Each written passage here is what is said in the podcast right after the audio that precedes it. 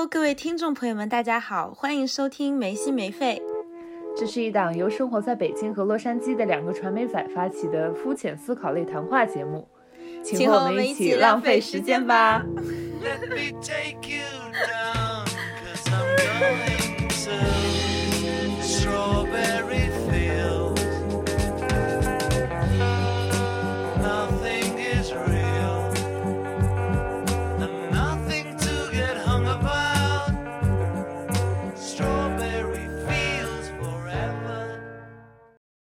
要不我们先就是正式开始一下，给大家交代一点背景。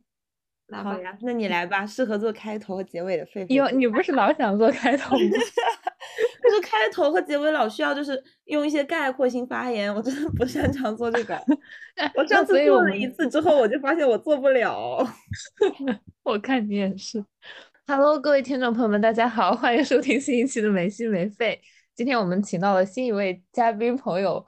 瑞瑞，然后呢？这位朋友是我和 Drama 的大学同学，然后是跟 Drama 是很好的朋友。他现在是已经我跟你不是好很好的朋友吗？你这 真的是会不会讲话？这个人，妈的，我也不会概括性发言。我们就是有一些超越朋友的关系，你呢？嗯，比如说声音很像。真的，我们两个就是见面的时候搞了一些很拉的事情，我们在那个雍和宫大街上拥抱了三分钟，旁若无人。因为叫雍和宫吗？哦，好危险！你不搞谐音梗会死呀！我看他会。对，然后今天我们请到瑞瑞，也是对于我们之前给听众朋友们承诺的一个。什么国企啊，公务员专场的一个兑现，因为我们的瑞瑞同学现在在一个我们都觉得非常好的公司工作，然后他自己工作也很快乐。要不就是先给我们介绍一下你最近在做什么？那我就是在一家国企性质的公司，然后它是比较大的，然后大家印象里会比较清闲，收入也还可以的国企的一个在京的直属单位。然后我做的工作是还是传媒相关的，就跟我学的专业有关嘛。嗯，我目前是做杂志编辑，对，呃，我的工作就是早上八点半上班，然后你可以早去二十分钟，在单位吃很丰盛的早餐，下午五点半基本上都可以按时下班，偶尔要加班也从来不会超过七点吧。就唯一一次超过七点，就是前上个周，我们办公室我们分两个办公室，我那个办公室只有我自己一个人到岗那一天，我觉得好快乐呀！原来我不是逃避工作，我只是逃避同事人际交往。对 对，然后我就在那儿，就感觉像是那种大学的时候在图书馆还有一个自己小隔间的那种，然后我就一直待到了快八点，我才想走。嗯，我周六日一般也没有什么工作吧，对，相对来说还是比较轻松的。嗯，听着好好啊。对，然后你自己觉得你自己觉得这个很很很 nice 吗？这个工作？我当然，我我这么讲吧，我是觉得，嗯，就大家好像经常会说读书的时候会很自由很快乐。但我没有觉得，我觉得读书的时候每一个阶段都是有一个很固定的目标，然后压力还蛮大的。然后我现在好像终于到了一个能喘息的阶段，就你不用抱有一种比较强的竞争心理啊，或者是什么，就不用卷，然后在那个水面上你也不会沉下去。对，就大概这种感觉。不是别的专业这么说也就算了，咱们专业有什么好喘不上气的呀？嗯。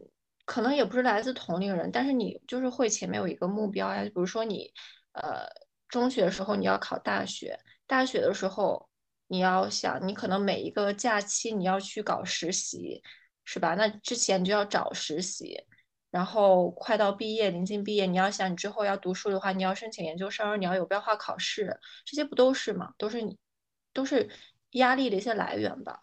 然后要是你打算直接。呃，虽然很少了，本科毕业就工作的话，我觉得那更难。你找工作的压力也很大。就现在好像，就虽然这么说有点儿，有点儿显得就是很那个，但是我现在真的觉得我没有压力。方方面面没有压力。嗯，好想把你说这个的时候，会议给关掉，不想听，好生 气。就我身边完全没有这样的人，不管是在学习的还是在工作的，没有。我这四个字就听起来很真空。我之前从来没有过过这样的生活。我觉得这一年，因为之后我不敢怎么讲，你人生肯定还是要往前推进的嘛。你可能明年就要被催婚了，这也说不准，对吧？但是这一年真的就特别真空，就是我觉得是我毕生不可多得的一年，从头到尾特别的轻松和自由，而且很新鲜。嗯，你们懂吗？就是你刚来了一个新新环境，然后氛围你很喜欢，大家都觉得哎，就是就还蛮蛮关注，你觉得你还也还不错那种感觉，就是特别的新鲜，就让人不会觉得呃过于安逸，缺乏一点什么东西，就既是轻松，但是它同时又很新鲜，就这种感觉。那你有没有经历过，就是很多人求职期刚开始，比如说上手工作的一些困难，还有就是跟学生时代割裂的那种感觉？比如说，就是很多朋友不在身边了，然后你要独自面对新生活，这种情绪会有吗？没有哎，我觉得是跟我觉得是跟环境有关系。我所在的部门是一个不是特别大的部门，其实我们公司里面，我们集团里面有呃压力相对大一点，然后节奏也比较快的。就比如说报纸，他们办报纸的，每天你都要出嘛。每天都要发嘛，可能就会节奏比较快，然后呃加班也比较常见。但是我这个部门是办杂志，一个月出一本儿，那你想肯定是快到出的时候你你忙一下，但是月初你比如说你刚出完一本儿，还是有一个空隙的吧，可以自己休息一下。然后而且这个部门里除了我之外，我刚来的时候除了我之外只有一个九零后，然后那个哥还比我大四岁，是九四年的。呃，我之后我来了大概有三个月，又来了一个跟我同期的，我们俩是一批的，但是他比我入职时间晚一点。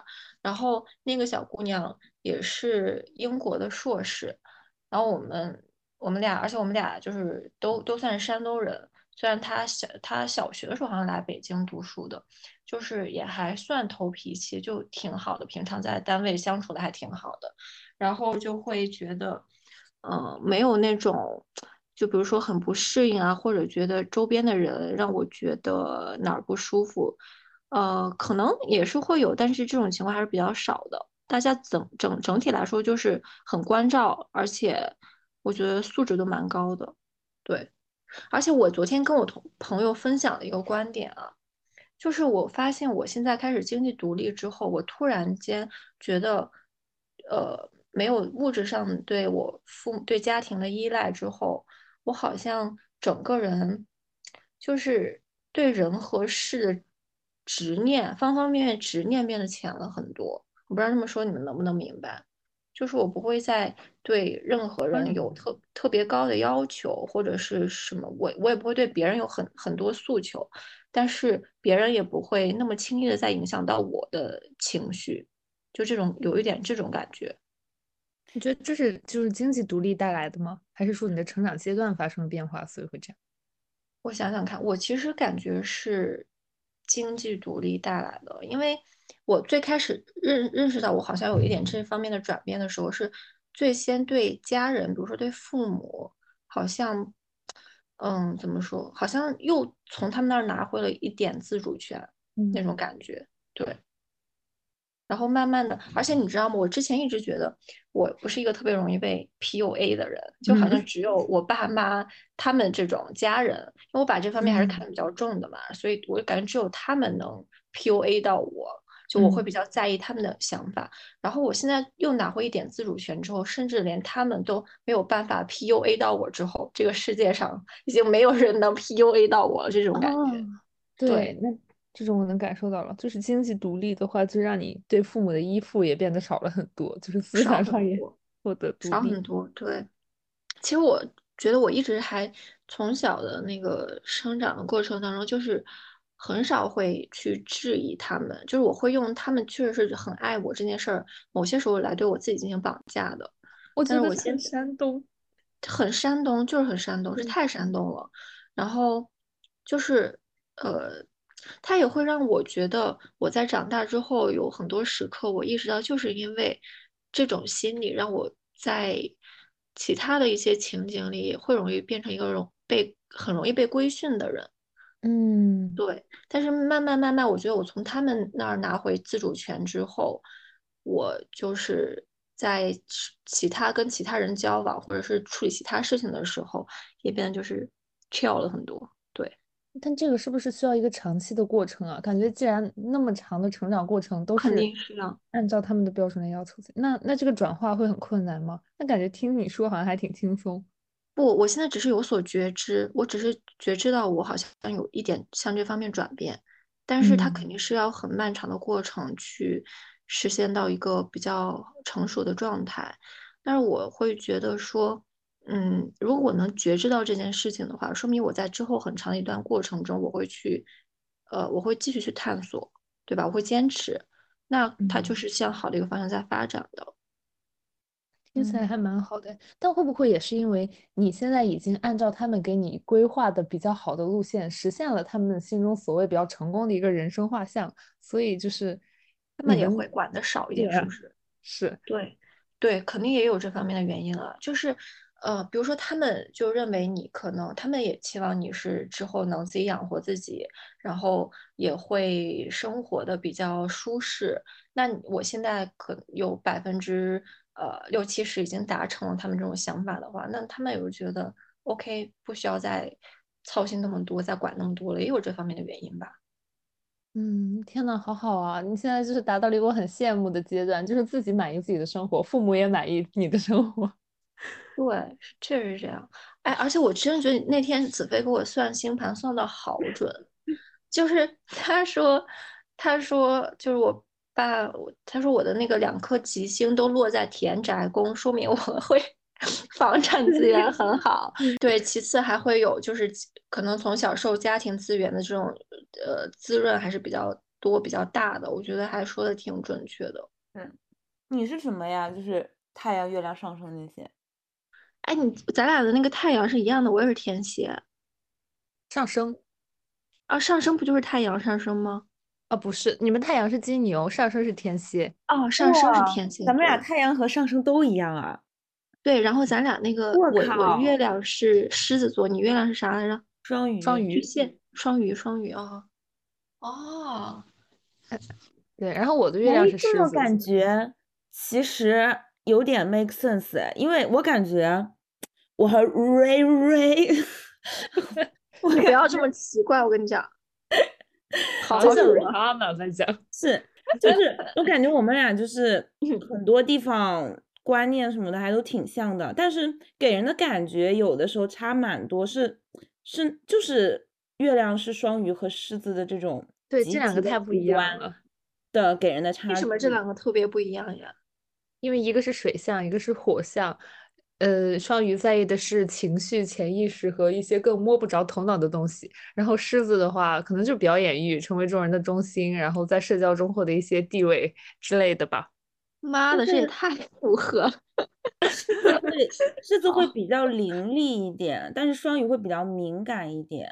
然后我觉得就代表了我们就是那种水和火的那种感觉。就这两，然后给人的感觉就感觉完全不一样。但是有的时候，如果聊的比较深入的话，又会觉得一些想法、观念和价值观会很像。但是刚跟一个人接触，他会觉得我们很不一样。嗯，对。哎，这样说确实很有道理。对。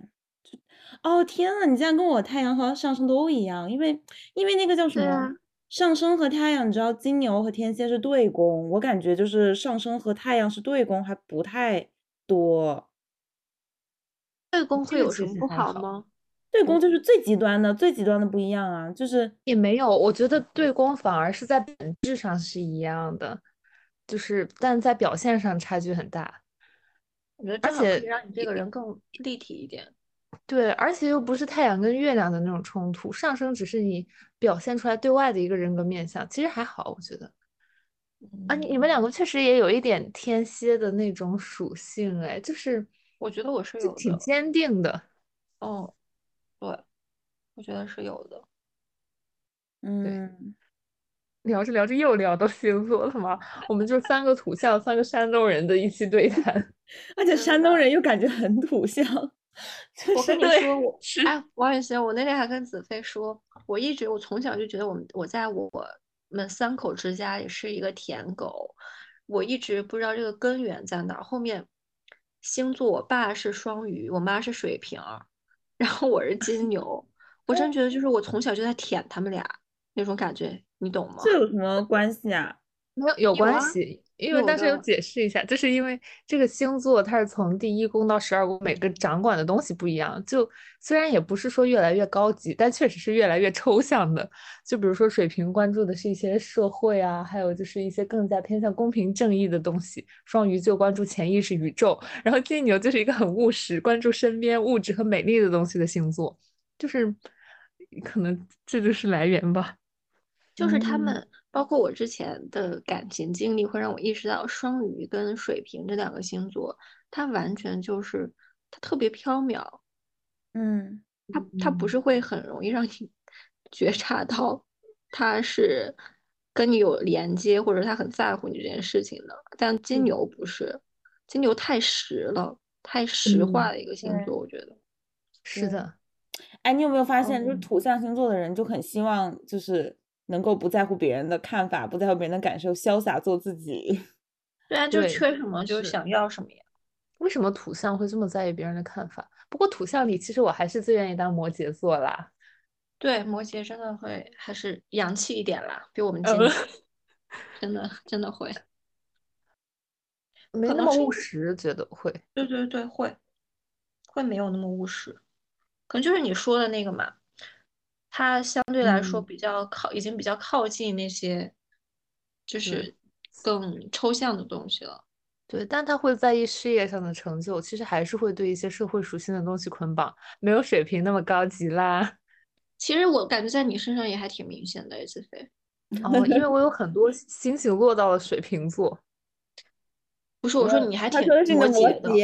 哦，那 那因为我另一半都落在了摩羯座。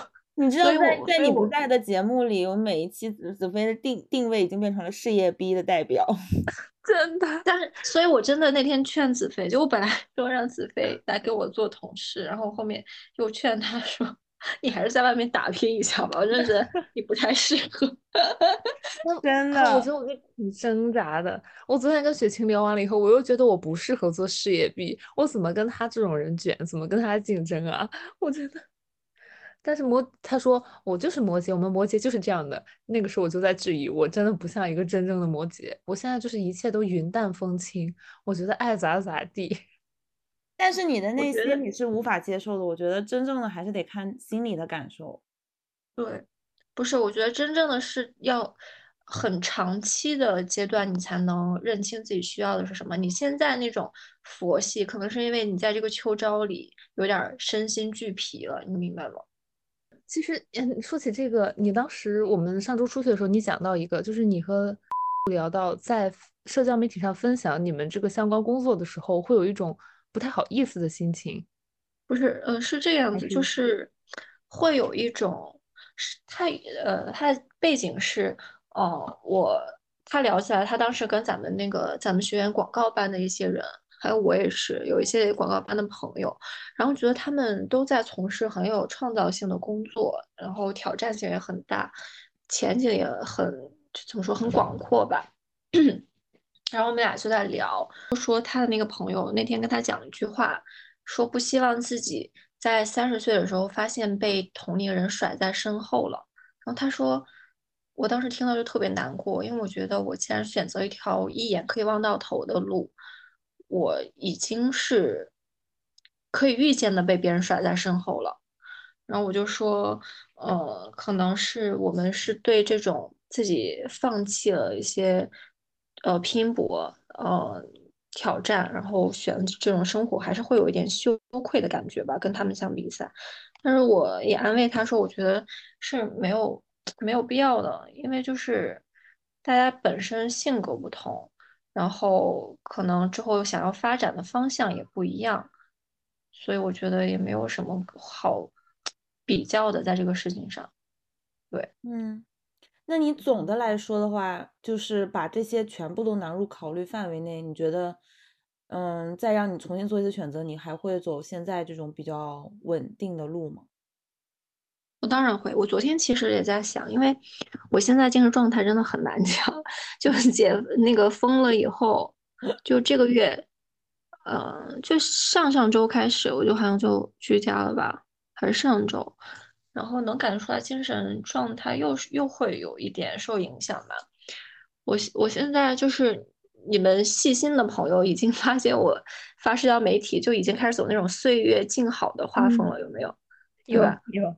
对，但是我有时候刷抖音，然后刷什么短视频的时候，能看到什么特别美的自然风光，加拿大的冰原什么的，甚至是那天刷到，呃，匈牙利国会的夜景吧，就是布达佩斯那个夜景，我可能五秒之内我自己都没有意识到，我就流泪了。虽然很矫情，但是我真的很快就流泪了，就看着就觉得这些东西好美。但是让我有种恍若隔世的感觉，所以我就在什么你自己能感觉到吗？我觉得是，可能是我心里有一部分比较向往远方，或者是还是有一些叛逆的因子没有完全死掉吧。嗯，然后，但是如果让我再做选择，我昨天真的就你提提到这个问题，我昨天就有在考虑过。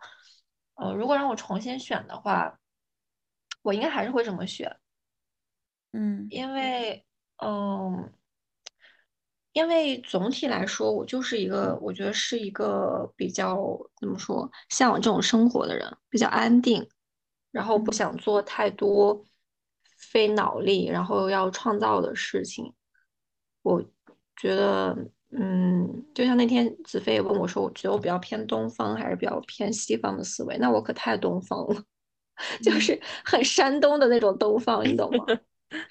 对，所以我觉得现在这生活还是挺适合我的。对，而且我大部分时候是觉得快乐的。我感受到了，你真的。那我觉得真的是挺好的。而且当你说到你你们在看到他们三十岁可能有的成功感到会有些遗憾的时候，我觉得是是在理想化自己没拥有的那种生活。其实大部分人。嗯，三十岁也不会拥有太成功的人生，可能就是是，可能在三十岁拥有的成就是不一样的。说不定他们事业上是已经有成就，说不定到时候，呃，他已经有家庭了呢，这也算是一种成就吧。而且如果说自己的身心状态都比较轻盈、比较舒适，在三十岁的时候就很福慧双修、很感恩生活，我觉得是很好的状态。而且我我我此时我我还是要忍不住说一下，我觉得我现在的工作福利还是蛮好的，我住的吃的基本上是没有花钱的，然后平常的生活日用还会单位上还有各种什么过节的时候给你发呃购物的那种积分什么，你就可以在网上直接买，然后生活用品这这部分不怎么花钱，对，是啊，你还住单间，我的天啊！我之前在北京住双人间，还共享一个洗手间的那种，都要四千多块钱一个月。而且你知道我们这个，我现在住的单间儿，然后呃就有暖气、有空调、有有新的热水器，什么都是新的，因为它刚装完嘛。嗯，我可以免费住三年吧，大概。然后三年之后，我如果还想继续住，我只需要一个月交五百块。我靠！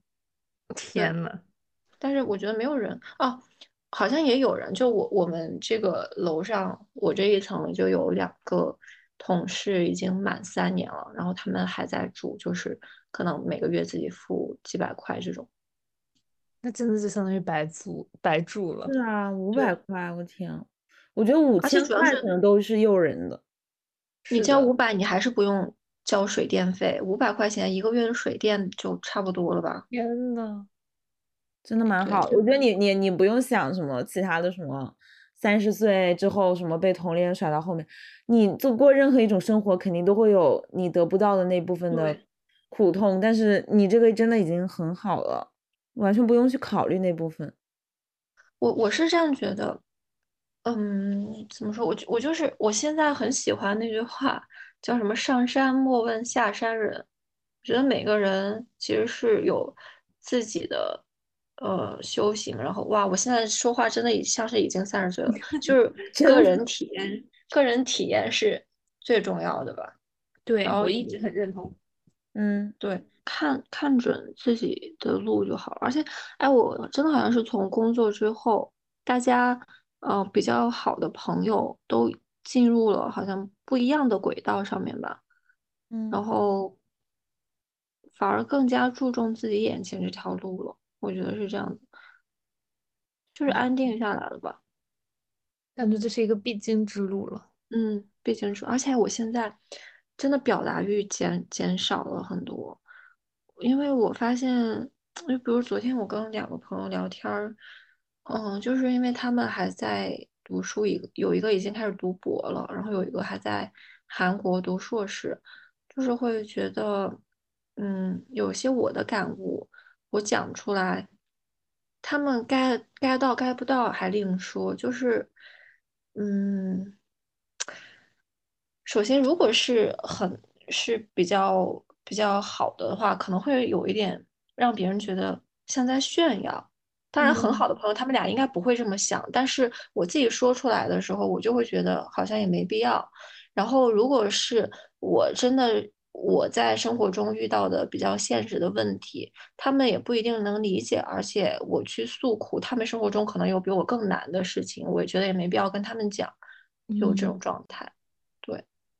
哇，你现在的生活真的，除了就是你如果再再有一个完整的家庭的话，我觉得你现在真的可以过上就是 你就是人生下一个阶段，完全进入下一个阶段那种感觉。我觉得现在已经是下一个阶段了。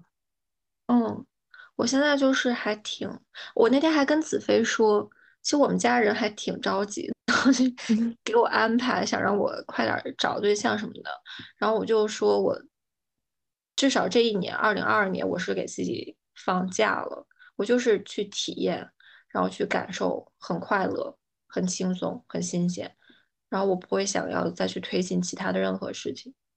嗯，我觉得你这个状态蛮好的。他们想给你安排相亲，可能也不一定是觉得这个事儿多急，而是就是习惯性的给每一个阶段制定一个目标。就中国人，你知道吧？咱这种社会时钟的观念，就是能赶前就不赶后。对，但我我现在会觉得，就是有这样的有这样的家庭，这样的家长也不能完全算坏事。我其实真的刚上刚上大学的时候就报完志愿，我姑姑我姑姑一直就是呃打算比较多，为我打算比较多的。我爸妈相对多，甚至还少一点。我报志愿的时候就是我姑跟我一起报的，然后大概大一吧，大一的时候。嗯，他们就看准我现在的这个集团了，就说之后可以往这个方面努力一下。然后我在秋招的时候，其实就投了两份，一份是这个，另一份是呃中央电视台。嗯，对，然后也是他们，对他们就是很努力的在对我提供帮助吧。然后那个也过了。也过了，但是我我我就我就是因为他们在提供帮助，那个只是呃过了那个网申吧，嗯，然后我后面就觉得还是这个更适合我一点，然后就来了这个。我好像真的没有经历过你们现在说的这种很比较纠结，然后比较挣扎的过程。但这样想来，就是你其实也一直蛮认同你爸妈给你安排的这条路的，就是。我感觉我爸妈其实对我来也有这样一种划定，但我内心一直有点反叛的感觉，就是也不是觉得不好，就是觉得这个路对我来说可能会限制我很多可能性，我不知道我怎么克服我自己的这个心理。我觉得是这样子，是我真我这个人真的不爱折腾，你们你们没有感受到吗？我就真的还挺不爱折腾的，对，就是精力特别有限，我觉得，然后。但是好在我不是那种特别眼高手低的人吧？我觉得有很多人是他明明能力跟精力都是受限制的，但是他认识不到这一点，那就会比较比较不好了。我靠，报我身份证号算了。你没有啊？你很明显是能力没有受限的那种人。但但是我也有眼高手低，有一些。我觉得是你对自己设的标准太高了，就是你没有达到那个标准，然后就会觉得那不就眼高手低吗？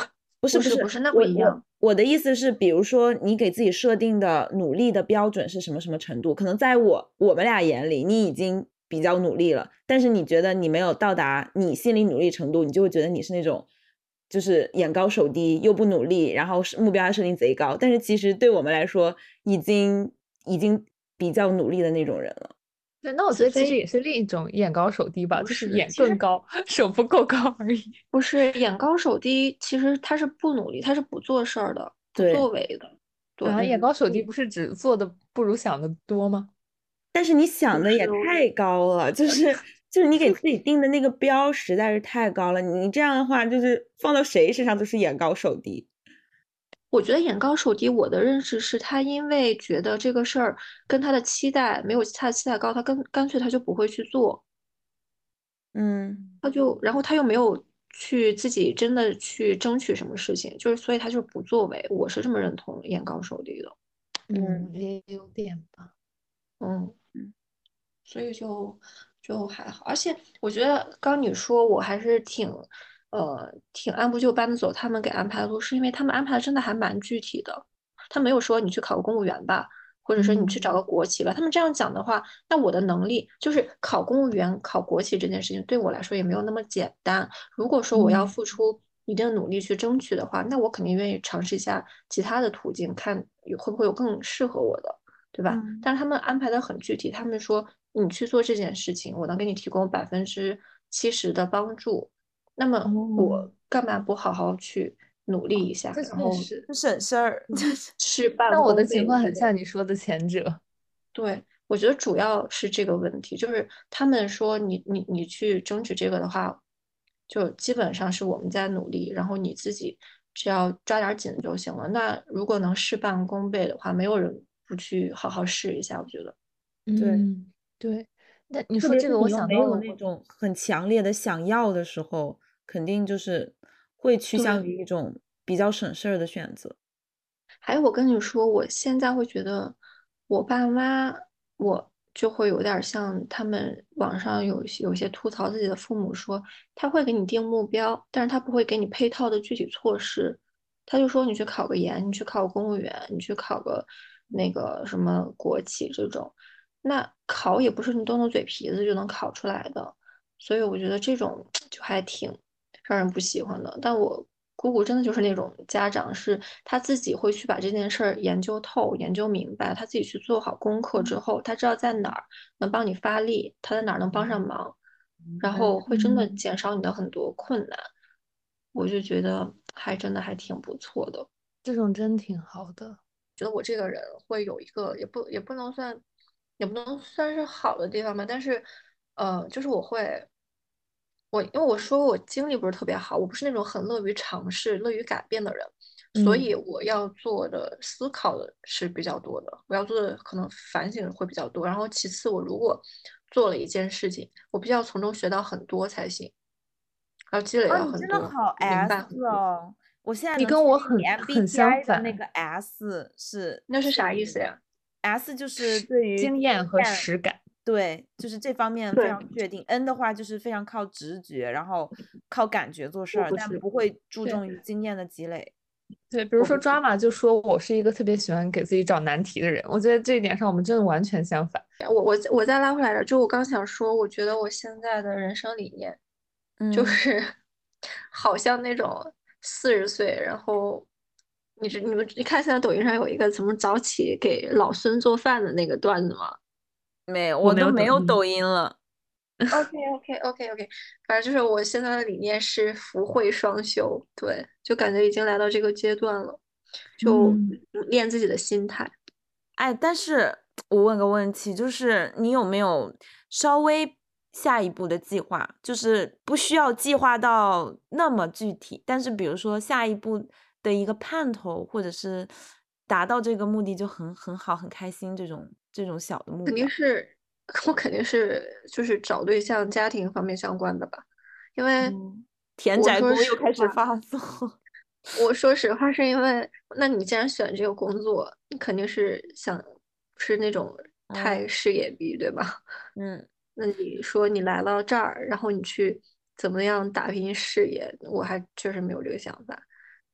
哎，但是比如说你现在工作下班了之后，你会你就很早嘛？你会怎么安排剩下的时间？会就是有那种很过自己生活的安排吗？我工作日一般不会。我虽然下班我五点过，然后我回来怎么也得六点六点多，快七点了吧。然后我一般就洗洗洗洗澡什么，然后我就躺，然后躺躺下玩手机，然后睡得也很早，因为我得早起，大概十点十十一点，差不多就要睡了吧。嗯，那会有一种嗯不安全感吗？就感觉在消耗生活的感觉。没有，好舒服啊！是。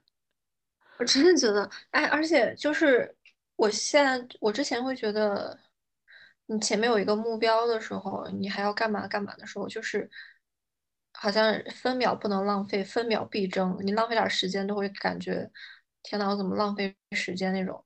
但我现在就是日子突然变得很长，你懂那种感觉吗？嗯，来日方长。哎，我觉得这样其实也是一个新思路，就是大家好像一直觉得。就是日子一眼望到头是一个贬义的，但是我觉得反而如果日子能一眼望到头，反而在中间行走的路程会让人更平和。对啊，我现在就是只能我只能过好每一个今天。对，因为你想，就是我觉得大家之前过得很不顺，就是好像每一步必须要有一个不错的结果才能进入到下一步，因为你的日子太一眼望不到头了。就是我跟你说，我我明白你当时你说这种是什么样的心理。我之前也是在每一个阶段的时候，我过得很挣扎的时候，我就跟自己说，就你眼前你望着那个节点，你到那我到达那儿了之后，我就要开启我的生活。但现在不是，我生生活早就已经开启了，我就过好每一个今天就行了。但我觉得这其实也是一个心态上的问题，因为我之前。嗯，不是在所有的阶段都有那么挣扎的感觉，因为只要你不把你的新生活想象到下一个阶段，你其实可以随时随地开启新生活。只是这种平稳的、可以一眼望到头的日子，会更加有助于你开启这样的生活。嗯，我觉得还是还还有一个问题是怎么样？是我只能用这种方法来激励我，比如说我前面有个目标，我正在。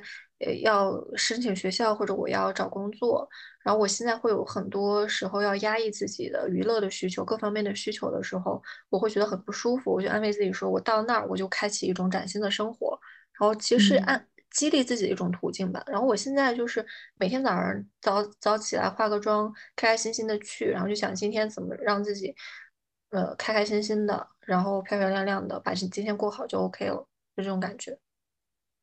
对，我觉得这个这个点还是很重要的。我之前在字节的时候，不是当时虽然也是正职了，但我就因为干的不开心，包括因为之后的路太不确定了，就有可能解封的话我就出去了嘛，不解封的话我就接着干。什就是我在等一个结果，就这个结果是什么都行，但是你要告诉我这个结果，然后导致了在等到这个结果之前的每一天，我都是在虚度时光，我真的没有享受我的每一天。我觉得我每一天就是在。离这个结果更近一天，就是在日历上划日子，然后导致我其实现在想想也觉得挺二十二岁那么好的年纪，然后对，就觉得我每天都只是在都都是只是在划日子。虽然这个结果我知道到那一天我会拿到，但是我知道我现在的生活只是短暂的，是非常短暂的。然后到那一天拿到结果之后，我肯定会换，只是换到哪个方向不确定，但是一定会换。然后我就会有种。度就是就是真也不是说度日如年，但我就觉得每一天没有什么意义，只是为了让我临近那一天更近一点。对，嗯，我提供一种新的思路，有可能就是因为咱们咱们都可以算小镇做题家吧，然后你可能从刚上上小学、上初中开始吧，你就是一直在过这样的生活，所以你会有一些心力不足，然后你会有一些厌倦，到了现在终于能喘息了，你觉得好幸福。呃，但是如果之后要过上几十年这样的生活的话，也未必是怎么样。所以说要怎么样，就是把自己的精力再分出去，人生的分支上面，你已经有自己的工作可以养活自己，有一个衣食之源了，那你可以去考虑，呃，建立家庭，然后养育下一代这些事情，把它当做你下一个目标，就会有盼头了。我觉得这些实实施起来，主要还是。怎么说？还是首先是你这个工作也比较理想，然后其次没有什么经济上的压力，在这些保障之下，你才可以谈那些的。对你现在的纠结，可能就是来源于像你说的，你没有办法找到一个经济独立的方式，还不能养活自己。嗯，对，这个肯定是有影响的。嗯，哎，那你如果就是换一种生活方式，你如果当时毕业是去了一个公司里正常工作，不管是互联网还是什么快销，就随便一个公司，其实你也是可以做到经济独立的。但你觉得你的精神状态和现在会有什么很大的差异吗？我其实我大学主要的实习就两段，一个也算是在一个央企，另外一个是在外企的公关公司。我真的受不了外企那个环境。嗯，就我可能就是还是太，我是有点那个 MBTI 是有点公务员吧，我觉得我受不了那个，我受不了那个环境。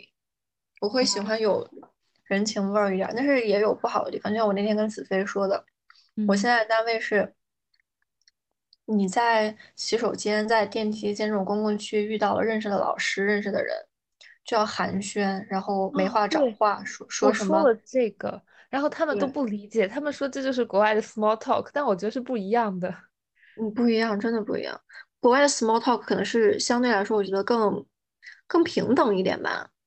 嗯，是不是？然后你你去碰到那个人，你肯定要主动打招呼，然后夸一些丑衣服好看呀，然后 聊一些有的没的呀，就这种，我觉得还是不一样的。哦，那你们这个为什么一定要聊呢？氛围吧，大家都是这样子的，就你一个人见了谁，谁也不理，也不叫人，那好吗？嗯，但就比如说这个，你你那两个老师也在那儿聊天，然后你过来了，然后面面相觑，那好像也不太好吧？嗯，但我觉得这个，虽然我觉得我到你那个位置，我应该也会这么做，但我觉得如果你真的很仔细去思考这个问题。其实我觉得也未尝不可，就是过得更独一点。如果你在意的东西更少一点，对，没有人那么关注了。其实，对，可以过得更舒服一点。我觉得人只要更不管不顾，真的可以过得很舒服。哎，他你现在我总是刷到一些玄学的视频，就什么身强的人、身弱的人。哦，对，我懂这个，我好像是身弱。什么身？哪一个身字？身体的身，就是看是不是更容易受到外界的影响吧。嗯，然后就是那我我我理解的就是，其实就是你你你自己这个人的气场强不强？哦，也有点儿。嗯，然后所以他们说身弱之人，就是呃心要狠一点，就是要以自己的感受为主，相信自己的感受，不要轻易的去考虑别人。的影响之类的，然后那天我还给我爸妈发了一个，我刷到，他们说身弱的人，你如果有钱的话，不要急着去储蓄或者怎么样，你可以去置办一点相对质量好的，或者是比较看起来比较嗯奢相对奢侈一点的东西，然后珠宝呀什么，你佩戴在身上，其实有利于你的那个增强你的那种。神，对对，但但我看到他们说身强和身弱其实没有绝对的好坏，就是身弱的人可能会更加敏感的体会到外界的变化，能够及时的做出一些反应。嗯，对，这点还挺明显的，我甚至能判断出来身边的人身强身弱。哇，厉害啊！你可以去学八字了。我觉得王雨欣应该算是强一点吧，他。强一点，强一点，我还是强一点啊，他也不是很强了，他也很容易受影响，我觉得是啊，不是这个身强身弱，不就是听你们俩这么讲，不就是高敏感和低敏感人群？那区别在哪里？这个是天生的，就是嗯，天生的改不了这个八字，我不太了解，我也不是特了解，这个改不了吗？改不了，改不了呀。那搜哪搜啊？你是土命、金命、火命什么命一样的，这是天生的。哇塞，这个在哪搜啊？好好奇啊！你就搜一下身强身弱嘛，好多的。不是，就是怎么搜自己是什么？你只能靠他们那个描述来判断，你不能 怎么搜自己，不是靠生辰八字。对，靠八字就。啊，是靠八字吗？不是靠八字吧？好像是可以靠八字测出来吧？反我记得是有的，不太懂啊。算了，这盲区不敢瞎说。这是一个算命专场吧？你们今天办的？真的？对呀，我感觉我真的是。快快再聊聊生活方面的东西。生活方面的东西。天呐，已经我们的嘉宾已经开始主动往我们 Q 流程，真的，你很适合当我们的主持人。然后，而且就是我意识到，嗯，我我现在会慢慢的发觉，我真的从小是一个特别保护自己的人，甚至有点过于保护自己的人。我潜意识里面，对，所以我不爱走弯路，我也很少会走弯路。嗯。但是这也有不好的地方，就比如说，呃，你们俩可能相对会有一部分外，有一部分精力是放在外面，你去尝试一些新的东西，是吧？你去做一些改变。但我觉得我是在做这些思考的时候，已经占用了挺多的精力了，以至于我更加的不想去尝试新的东西，不想做创意性的工作，它是循环起来了。你们能明白吗？嗯。我明白，但你我觉得你这样反而就是一种有点走捷径的措施，就是因为对，因为你花费了时间思考，所以不需要走弯路了。就是，我前几天面字节嘛，然后那个 HR 问我一个问题，就是说啊，你既然以后想去大厂，为什么你不找一份转正的实习，而是要去做 Web 三的创业呢？我就开始思考这个问题，我发现就是我在做每个决定的时候，其实都不是为我未来一个长久的目标做打算的。就是真的就是想尝试新东西而已，嗯，我感觉这不是一个非常符合现代社会趋势的一个行为。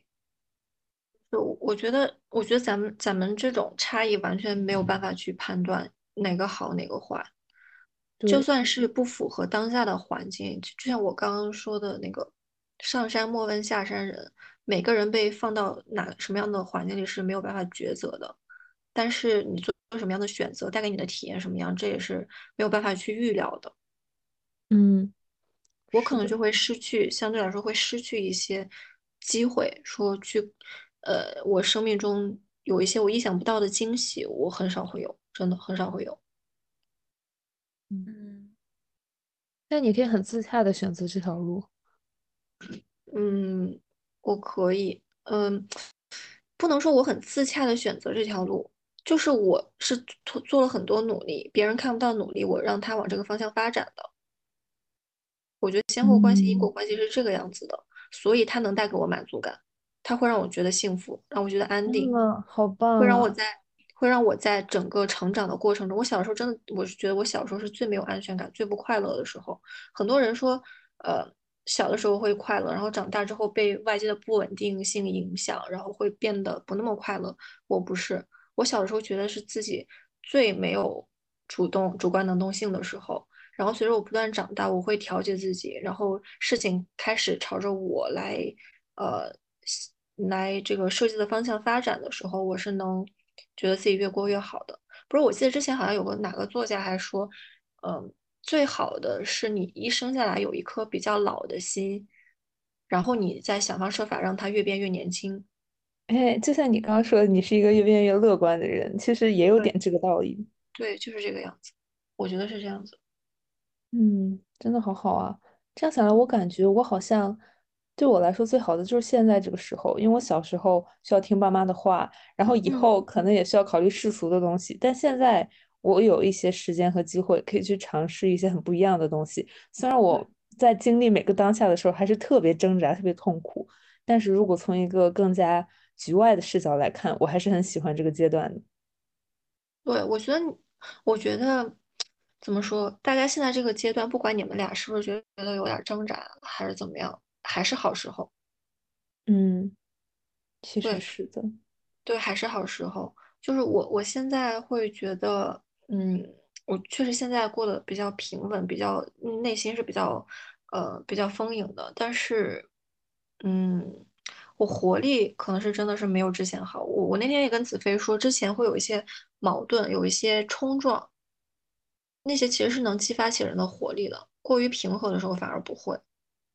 比较好的一点是，我走我我现在这个阶段也能比较清晰的看到我之后想要怎么发展，会可能会安全感，对，会带给我安全感，然后会，呃，让我觉得，而且我我觉得我大部分时候是会，嗯，做一些提前的、提前的规划、提前的思考的。我是会往走一步会往前看三步或者五步的。嗯，天呐，太 ISTJ 了。对，所以虽然有的时候我可能不会表现出来，因为我不确定我这个想法、我这个观念会不会变化，我的设计、我的计划会不会变，所以我不会过多表现。但其实我是心里是大概有一个样子在的。嗯，设计和计划这两个词很少在我们的播客里出现，因为我和王雨欣还有一个组合名叫“玫瑰花”。我其实，哎，我跟你说，我之前对子飞的影响，我可以直接叫他名字吗？叫吧，你都叫了一期了。OK，我我对我对我对他之前的印象里完全不是这个样子，我觉得他会是更像我这样的人。对我其实发生了很大的变化，我觉得应该是从保研之后吧。就慢慢的变化，就可能意识到很多东西是我没有办法掌控的。其实我在之前的播客里有大概说到，我之前不是想去清华嘛，又没去成，然后后来就是想通过申请一个国外的学校，然后来拿到理想的学历，然后也没实现。反正就是我感觉我过去一直是在通过一种比较卷的方式，想要取得一些外界的成功来证明自己。但是后来我发现那些东西。其实对我来说真的没有什么价值，包括在投递简历的时候，我甚至都不会把那些奖项写上去，因为觉得太麻烦。就是现在可能到了一个更多的追求我自己的一个体验和经验的阶段，然后我不会再为了一个东西 title 很好，或者是它可能给我带来什么标签上的成就而去选择它，就是会更加随心吧。我感觉那应该是一个主要的契机。嗯，对，那这么说，我大一的时候保研失败对你来说是个挺好的转变，但我也不知道是不是好吧。你看我人生现在失去了规划。那你这样说，我你又启发我一点，我会发现我在大部分人生比较重要做选择的时候，我不会像你们一样，会通过推敲自己是一个什么样的人，来给自己定一个可能相对比较高或者什么样的目标，然后够不到的话，会。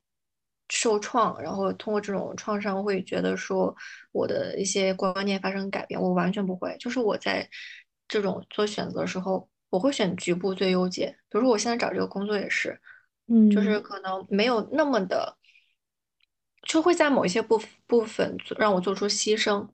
但是可能总体来说，大家我家人能帮得上我的忙，然后我自己能通过努力获得一种比较安稳的生活，我就觉得这就是我的局部的最优解，这是最适合我的，我就选这个。然后我选了之后，我也不会去放大那些，呃，缺就是让我缺失、让我那个让我觉得不满的地方，我会比较安身乐命。安这词儿对吗？安身乐命。差不多，对，我觉得这就是特别好的一个状态。就是抓马之前有在节目里提到过，就是做选择的时候，肯定得选那些对你最重要的。我觉得我自己挣扎的一个很大的原因，就是我一直想找一个全局最优解，但是其实是不存在这样一个最优解的。对对对。然后我我在那个入职之后，也会，我觉得我还是会比较容易发现，呃，会比较容易享受到好的那部分东西的人。嗯。然后我会把这些在表达出来的时候，它其实又能给我进行一种正向的激励。我现在跟你们说，你们说，哎，你真的还挺不错的，挺让人羡慕的，挺好的。那它对我又是一种正向的激励。嗯，好好要学习你的这种生活和思维方式。对，然后我其实是觉得我是我刚刚说过，我是需要外界的嗯关注和认同的人。那么你们这种又又可以给我给我激励之后，我会。觉得我现在生活很好，我可能能创造一种更好的一种局面出来。我觉得怎么说，我我真的觉得我长大的这个过程中，就是我自己是很很很宏观层面在保持一种学习的状态的。我积累了还蛮多智慧的，我觉得算是智慧吧。嗯，好棒啊！对，所以现在就是我，我是觉得我上个。去年的命题，我一岁一心这事儿在我身上最近几年体现的好明显。我去年还不觉得自己是这个主题，我今年觉得，嗯，就是现阶段，包括之后一个阶段我可能就是要不会双休，就这样。还是蛮有年代感的，就很像那种四十岁用胡子个签，对，真的四十岁用荷花头像的大姐那种，真的慢慢的理解为什么父母要用什么心如止水这种词。对，当个我已经到那个阶段了吧？可能 我现在只能代表我这个就职半年的人的看法，而且之后是因为，而且之前是因为我。会像你们一样有比较多这种挣扎的感觉，所以我现在就觉得哇，好享受哦。但是我长期或者什么感觉，我我觉得我还是发表不了见解的。另一方面，体制内有体制内很很很硬的弊端，就是肯定收入是跟大厂什么那些比不了的。但感觉你们是不是还好？我感觉你们天花板也很高，然后。嗯，空间也不错。是这样，他会，他是看你熬熬那个工龄的，你肯定在体制内不会轻易把你开掉，然后你在那儿待的越久，能赚的钱就越多。但是你就是要耗，嗯，就是就是在里面耗呗。然后你如果是能当什么主任啊，或者是集团的副总，或者是董事长这种，那肯定是更没更。空间更大，赚的更更多，而且你如果当到那些是可以在系统内调动的，副总、董事长在系统内调动，空间是有的，但是觉得如果是从年轻人的角度来看，我觉得收入还是不能跟外面比吧。嗯，但你用的是号，不是卷呢，就是感觉它的这个概率啊，包括可能性还是会更大，可能在体制外会有更多的。更多的机会，但是你你得很努力才能卷到那个机会，因为人也很多。对，是这样子的。而且我跟你说，你那天给我发，我真的没有想到有那么多人报我们那个岗位。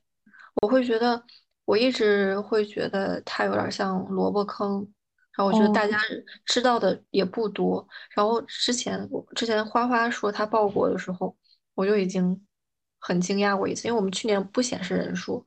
好像是，然后也没有分那么清楚，就一个我们那个什么本部还是什么，然后我今年看那个加起来就确实还挺多的，大家找工作可能比我想象中的要努力，真的是这样。虽然它是萝卜坑，但是很多人知道自己名可能当炮灰，但还是会去努力一下。就是，而且就是我开始我们单位还有挺多，就近几年进的是什么北大的。本硕那种，我我不是看不起我自己，但是我真的会想问你来这儿干嘛？然后他们也也在里面也挺努力，也很进取，也确实能发挥挺大的价值。我就会觉得，不好说，可能就是找工作的形式太严峻了吧？对，真的，就这个形式让大家根本没有精力再去关照自身想要什么。我们其实刚刚谈到，我觉得都是相对来说很理想的状态，就是你去判断自己的什么整体最优解、局部最优解。大部分人就像王一新说，有个姐就行了。但其实我们虽然理论上这样聊，但最后可能也是有个姐就行了，看谁给我发 offer，然后哪个公司搞，最后去哪个，就 也是这样的。嗯，但我总感觉你们俩这种人，我们这种人，嗯。不是说你到了一个公司，然后就在那儿就这么浑浑噩噩就干着了，可能你们之后还是会做出自己更适合自己的选择吧，我是这样觉得的。我觉得会看一些命运的机会。嗯，对对，我觉得大家可能大家幸运的点不一样，我幸运在我会看起来还相对顺利，但我觉得你们的幸运在于你们可能会有一些不期而遇的惊喜。也会有一些不期而遇的惊吓，然后，然后不是还有一句话说什么？如果你放弃了人生的不确定性，你其实就是放弃你的人生。我觉得你们就还挺好的，真的没有放弃那一部分不确定性。谢谢瑞老师。